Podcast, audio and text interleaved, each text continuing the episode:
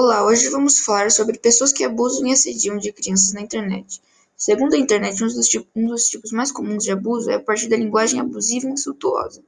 58% das pessoas que sofrem isso são mulheres 50, é, e a maioria é dito para mulheres, chamamos de body shaming. É direcionado ao corpo do, da pessoa, mais comum de ser praticado com mulheres.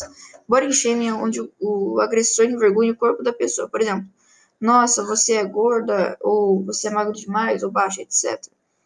A tradução de shame significa envergonha, é, envergonhar o corpo, traduzido do inglês.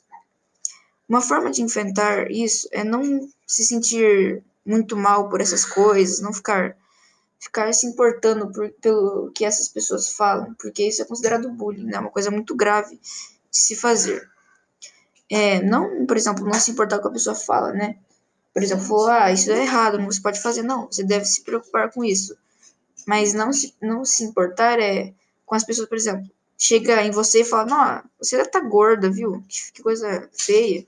Mas aí você tenta não se importar com o que a pessoa diz, tenta continuar seguindo em frente, ignorar a pessoa ou fingir que ela não existe, né?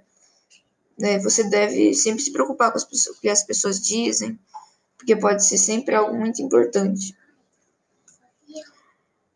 Tá. É, caso caso não, você não consiga ficar apenas ignorando a pessoa, ela continue te irritando demais, tenta talvez conversar com ela, porque sempre deve ter algum problema onde está acontecendo isso, né? De várias formas. Caso isso não funcione, você tem que sempre ir para para diretoria, caso para um, que um colega seu esteja fazendo isso com você. E tente conversar com um mediador para poder tentar te ajudar, porque isso é um assunto bem sério que deve ser tratado com muita importância, né?